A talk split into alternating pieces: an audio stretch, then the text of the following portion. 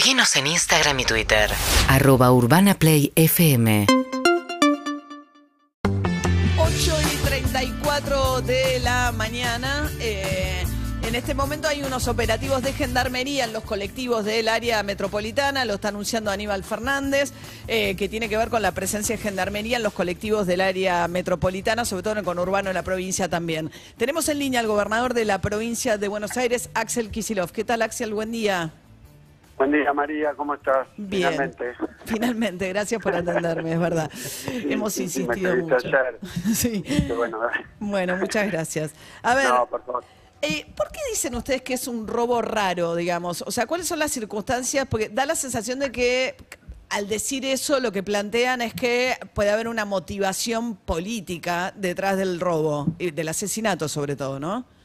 Mira, eh, largo. Primero, obviamente, dolido, impactado por el crimen de, un laburante, ¿no? Y obviamente por la pesadilla que vive familia, amigos, y eso nos estuvimos ocupando también con las áreas acá de justicia, de, de atención a las víctimas, y estuvieron en el velorio. Bueno, eso primero, que hemos hecho todo lo que había que hacer, que esto no es que tiene atenuantes, es una cuestión dolorosa, tremenda, grave, y que más allá de todo lo que podamos decir después, ese es el comienzo de, de, bueno, de también, eh, digamos, tomar la responsabilidad porque es un hecho, es un asesinato. Bueno, eso ya está dicho. Ahora, eh, lo, lo, lo que mm, lo que decimos es que la verdad es que tuvo características muy muy extrañas el hecho y no es que lo diga yo una opinión eh, es que es así en términos de todos los que conocen cómo funciona ese tipo de delitos vos pensás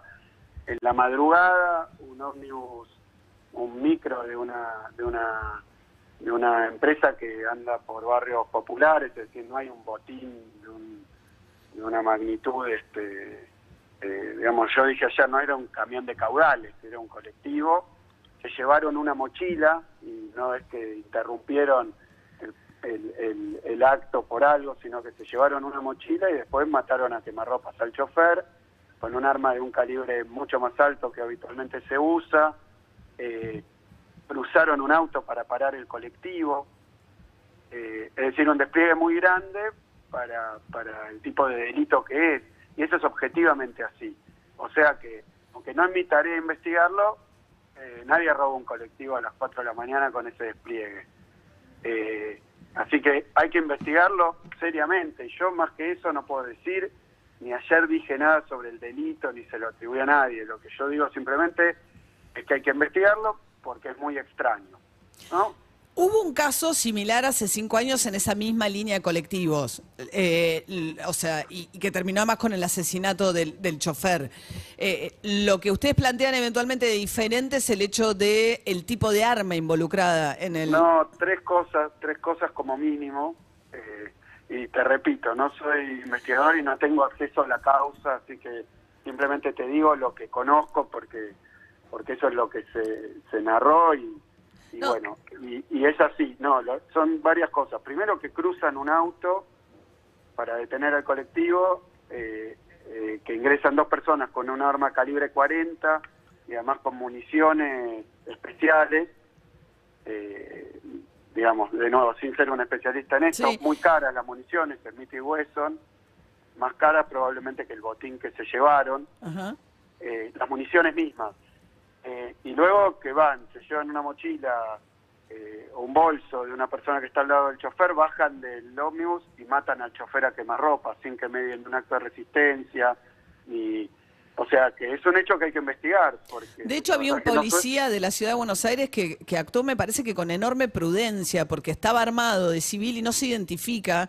Y en un lugar chico con, con más pasajeros puede ser una situación de altísimo riesgo, en todo caso. Él da la voz de alto una vez que ya se va y dispara una vez que ya no estaban dentro del colectivo. Eh, sí, por eso eh, el accionar del policía eh, no produce este resultado, ni que se fueran con, con solamente un bolso, ni que ni que mataran al chofer, es después que actúa, tengo entendido. Sí. Ahora, entonces, Axel, entonces sí. eh, bueno, yo, pero perdón, si fuera así, si no fuera un simple robo, si fuera otra cosa, sí. eh, que hay que investigarlo y lo tiene que decir la justicia, por supuesto. Nosotros ya, ya se, se consiguió eh, aprender, digamos, a, a dos, eh, creo que un sospechoso y otro que está más confirmado. Así que está av- avanzando la investigación y las acciones porque se empezó a actuar desde el principio.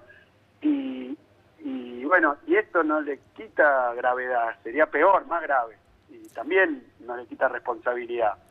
Lo único que quiero decir es que hay que investigarlo porque es como que lógicamente si ocurre un hecho de esta naturaleza y no y tiene cuestiones que son no extrañas y llamativas, está fuera de, lo que son este tipo de delitos. Imagínate a la madrugada un, un ómnibus en una zona humilde y todo este despliegue con armas distintas, munición distinta, eh, con, con coches, eh, con logística, no suele ser así. Por eso Ahora- eh, eso no quiere decir que no pase. Como Claro, claro, porque da la sensación, estamos hablando con Axel Kicillof, el gobernador de la provincia, da la sensación que si uno dice, como gobernador de la provincia, no fue un hecho de inseguridad, o sea, atribuible a la desigualdad. la no no, no, no, no, por eso, por eso, no, no, no, por eso, déjame, por eso digo, el hecho de plantearlo podría interpretarse, si yo digo, bueno, acá puede haber una mano rara, ah, es una cosa extraña, empezó la campaña, creo que dijiste ayer también, eh, da la sensación de decir, bueno, no tiene que ver con las cuestiones que hacen a la gestión y la responsabilidad del gobernador en términos de un hecho de inseguridad común. Bueno, que, no es común es esto que te digo. Eh, y después, eh, y, eh, y lo único que dije con respecto al delito, primero su gravedad y, repito, las cuestiones de responsabilidad, es un homicidio, es gravísimo. Eh, las causas hay que investigarlas. Lo que señalo y que no puedo dejar de señalarlo, porque es algo que si no fuera así, bueno, por supuesto que no hay que que no, no listo, no media nada más, es un hecho normal, este no es normal. Ahora, Todavía hay que investigarlo. Hubo un vínculo, está bien, pero después estableciste, creo ayer, un vínculo con un video de Patricia Burrich que hace unos días fue, creo que una terminal en Morón de colectivos, se hizo un video con colectiveros planteando que tienen una situación de inseguridad, que, que sufren mucho en los trayectos que recorren la inseguridad. ¿Cuál sería, cuál es el vínculo, la- digamos, eso Mira, pareciera pasó- pasó una el- sospecha? Si yo digo, hay algo raro y después digo, pero fíjate qué No. casualidad. No, el nombre, el nombre y, la cuestión de la oposición surgen hablando del otro hecho también que, que, que, digamos tiene características que no son habituales, que es la agresión al ministro. Eh, no eh, que, que eh, Bernie va a conflictos como eso, lo hizo hace un par de semanas también y, y no pasa esto y bueno, y las familias mismas dijeron, eh, digamos, los choferes mismos dijeron las personas que agredieron a Bernie eh, no, no son parte, no las conocían. O sea que también es extraño. Eh, O sea, la idea bueno, es que podía haber agitadores que no eran los compañeros y ahí sí apareció un video que pareciera ser, no sabemos, pues no está confirmado, yo por lo menos no lo tengo confirmado, si la persona que le pega a Bernie está en un video del PRO.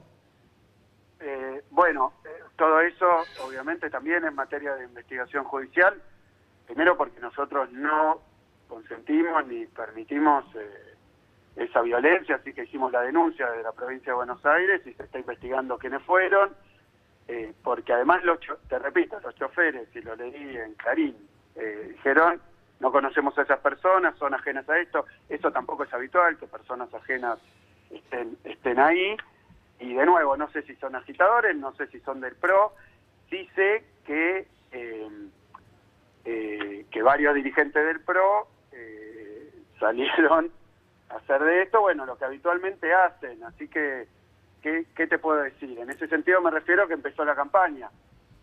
Pero Eh, vinculado al hecho de la agitación, de la- del ataque a Bernie, no del, del- del asesinato del colectivero. Claro, no lo sé, no lo sé, no, no, no. Yo lo que digo es que, mira, en el gobierno de Vidal, eh, en el gobierno de Vidal hubo un asesinato, un colectivero también, que eso desencadenó que después de, creo que un año o algo así de, de, de, mm, aprobada la ley para las cámaras en los colectivos, que la reglamentaran, a los pocos días la Sí. reglamentaron. Dos Este- años tardaron en reglamentarla. Ahora vamos a hablar de eso que me interesa un montón. Sí, eso, pero bueno, eh, lo que yo digo es que también eh, lo vimos, bueno, no solo, sino que apareció aparecieron unos carteles similares, todo eso hay que investigarlo. Lo que yo digo es que nosotros, yo no lo hice siendo oposición, hubo hechos de este tipo, marcaba también estadísticamente la cantidad de homicidios que hubo y siendo oposición, aún estando en campaña, ante cada hecho no, no hicimos esto, eh, de salir de, de esta manera y, y bueno, me parece que, que, que bueno, que eso hay que marcarlo también. Eso hay que marcarlo también. Estamos hablando con Axel Kisilov. Ahora, eh, eh, la, la situación de Bernie ahí, ¿no? Más allá si eran o no compañeros de los, del colectivo asesinado o había agitadores eh, con otra intención. De haber estado la bonaerense ahí, ¿no es razonable que la policía, en este caso de la ciudad de Buenos Aires, pero porque era la de la ciudad, proteja al ministro y lo saque del lugar? Bueno, lo contó Bernie. Eh, a ver, eh, lo contó ayer de nuevo y lo hablé con el ministro porque estuve todo el día y en contacto con los dos que fueron a poner la cara al corte y además había ya agendada desde más temprano una reunión con el sindicato, es decir que nos pusimos inmediatamente a trabajar. Fueron al corte, estuvo el ministro de Transporte media, media hora antes de que llegara Bernie, eh, dialogando sin ninguna dificultad, obviamente en una situación que se entiende, los nervios, el enojo, todo eso se entiende, por supuesto. Pero luego, eh, cuando llega el ministro Berni, aparece esto que dicen los choferes, por eso hay que ver que estas personas son ajenas. Eh, pero una vez que la lo- situación se. Luego, desencadena. la policía de la ciudad, la Sí. policía de la ciudad, es lo mismo que dijo Bernie, eh, durante los momentos de la agresión no se acercó. Y cuando ya la situación estaba controlada, porque estaban arreglando a dónde iban a ir a dialogar, ahí viene a llevárselo a Bernie. No sé, las Y imágenes se los ve. por televisión. Lo que, yo lo que vi por no televisión. corría peligro, no corría peligro y por eso el propio Bernie dice que no se quiere ir y les pide que no irse y después eh, actúan, él dijo algo así como deteniéndolo. Pero Eh, ¿qué, qué intención tendrían de sacarlo del lugar? No tiene sentido, digo, que pongan, además terminó en ocho policías de la ciudad heridos, más allá que uno le pegó un escudazo a- a uno de los, bueno, que estaban protestando. No, Pero- no, ¿cuál es el sentido? Bueno, cuando había que proteger no estuvieron y cuando ya se había terminado hicieron todo un operativo donde eh, ese ese golpe que se vio ahí fue de violencia, pero a ver, la policía de la ciudad es la que rodeó a Cristina eh, en Pero su domicilio. eh, este eh, Terminaron ocho heridos, Axel, ahí, digo, en el Churruca junto con Bernie, o sea, pusieron el Bueno, cuerpo, pero- evidentemente. Pero, perdón, no, no quiero. Lo que te quiero decir es que cuando Bernie, que era el que estaba en la dificultad y que es el ministro de la, de la provincia de Buenos Aires, eh, cuando vienen a intervenir, digamos, después de que ya había pasado la situación de violencia, porque ya no había más, intervienen de esta manera, eh, Bernie les pide que no lo hagan, lo hacen igual y se lo llevan, eso digo nada más. No, Y, y con relación a la, a, la, a la- a la cuestión de los gendarmes nacionales, porque hay ahí también mucho ruido con Aníbal Fernández, es un espectáculo un poco raro verlos a los, digamos, dos de una misma fuerza política pelearse públicamente en el medio de una situación como esta. ¿Qué- ¿Cuál es la situación de los gendarmes y el pedido a nación de gendarmes? Y mira, es desde el comienzo, porque además en la época de la ministra eh, Frederick también, y, se habló con el propio presidente. Nosotros lo que dijimos, y desde, desde el momento en que asumimos, porque nosotros asumimos y por unanimidad la legislatura de la provincia de Buenos Aires, oposición y oficialismo, declaró la emergencia en seguridad, que es un poco una, eh, la cuestión estadística, obviamente, un solo asesinato eh, un solo homicidio es una cuestión tremenda, pero lo que te digo es que las estadísticas de homicidio, que son las que en general este, se usan para hacer comparaciones incluso entre países, porque no se pueden modificar o fraguar, son, eh, eh, son, son eh, la- las menos cuestionables. Eh, bueno, en el año 2019 hubo 905 homicidios y en el año 2022, el año pasado, homicidios dolosos, quiere decir lo que se cataloga como un homicidio en un contexto, digamos, de, de- de- fue- fuera de fuera de otras situaciones, lo que tiene que ver con el delito. Entonces, en ese en el año 2022 hubo 20% menos, 730, 731. O sea, esa estadística mejoró, pero cada uno de esos homicidios es tremendo. Cada uno hay que intentar, por más que se mejore un 20%, hay que seguir porque es un montón. Entonces, nosotros desde el comienzo solicitamos que se desplegara algo como fue en aquel momento el operativo Centinela, que es un despliegue de gendarmes, en aquel momento que era Cristina Presidenta, Bernie Viceministro de Seguridad, empezamos a solicitar despliegue de gendarmes en la provincia de Buenos Aires, coordinados con... Y no con, se los mandaron. el Ministerio de Seguridad. Eh, no, no, no, no están, pero, pero No bueno, están. puede haber montones de dificultades. Lo único que quiero decir es que nosotros creemos que es, este, que, que es bueno y lo seguimos solicitando, por supuesto. ¿No sería conveniente magnitud que tenga- hablen eh, eh, Bernie y Aníbal Fernández? ¿No sería lo más lógico que tengan diálogo? Sí, hablaron eh, en su momento y, y después estamos están en contacto los, las líneas de los ministerios. Y por supuesto que, que si hay un despliegue de gendarme es bueno. Eh, no, no, no hay un problema con eso. Surgió eh, y que nosotros lo estamos solicitando, lo estamos esperando y en condiciones de coordinar. Eh, además de todas las cosas que está haciendo la seguridad de la provincia, porque la fuerza de seguridad de la provincia, eh, por más que, y repito y simplemente te lo marco. Sí, porque- estamos hablando, porque- sí, con Axel no, Kicillof. te, lo, te lo marco por la... A ver, nos quedan unos pocos mi- con- minutos, Axel, perdón, sí. Sí, no, te lo marco.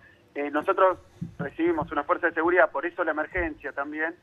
Había perdido eh, 5.000 agentes, se había reducido la cantidad de agentes, que se habían reducido muy fuerte los salarios, estaba muy desinvertida, que la capacitación estaba eh, abandonada, obviamente. A ver, eh, puedo quiero volver digo- un segundo para esclarecer algunos puntos de esto porque me queda que no sé si no, no quiero interrumpir una idea, pero me gustaría me quedan unas dudas de esto y se me va el programa, ¿puede ser? Sí, dale.